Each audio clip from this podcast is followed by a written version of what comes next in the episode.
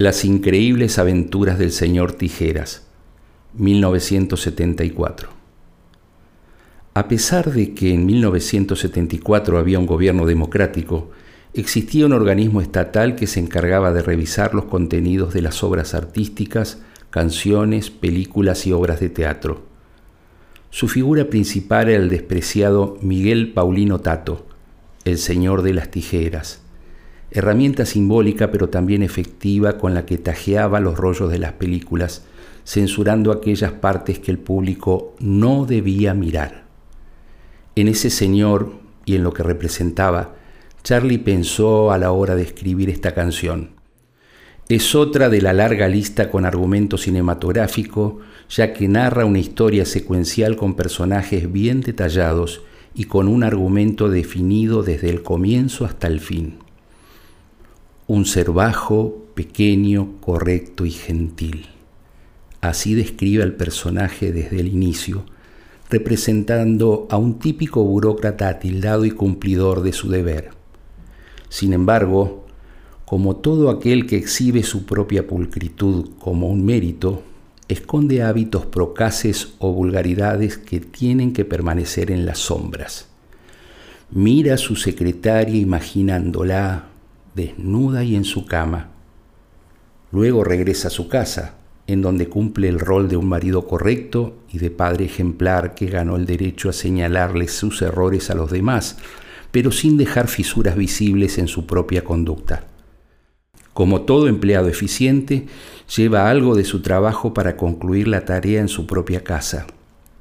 Se va con la película hasta su hogar y allí se encierra en su sala de cuidar la moral, en donde se siente protegido y libre para darle rienda suelta a sus oscuras fantasías. En esta parte la canción se torna notable desde lo compositivo, ya que el narrador nos va contando lo que sucede como si se tratara de una película, con la plástica y con la acción de una ficción que el represor vive en su intimidad. Entra ella y se va desvistiendo una mujer sensual y dominante, alta, blanca, algo exuberante en la imagen sale de pronto de la pantalla para convertirse en realidad, en la solitaria sala de nuestro vicioso sensor. Él la toma en sus brazos, la acaricia y goza con su presencia, pero enseguida su ángel represor se impone y con sus tijeras comienza a cortar a la mujer en pedacitos, borrando la evidencia de todo placer. Una vez perpetrada la masacre, la devuelve mutilada a la pantalla, pero con el formato admisible. Lo que queda, y a lo que puede acceder todo el mundo, es una copia deslucida del original, del que apenas pueden reconocerse rasgos. No conozco tu cuerpo ni sé más quién sos. Vi tu nombre en los diarios y nadie te vio. Con resignación, García nos adelanta el futuro mucho tiempo antes de que ocurra. Te veré en 20 años en televisión, cortada y aburrida, a todo color.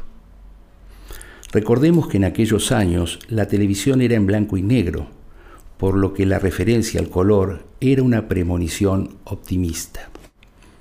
A esta canción le faltó una estrofa, víctima de la censura, pero que refleja el espíritu de libertad que expresaba Charlie en aquel momento. Yo detesto a la gente que tiene el poder de decir lo que es bueno y lo que es malo también. Solo el pueblo, mi amigo, es capaz de entender. Los censores de ideas temblarán de horror ante el hombre libre con su cuerpo al sol.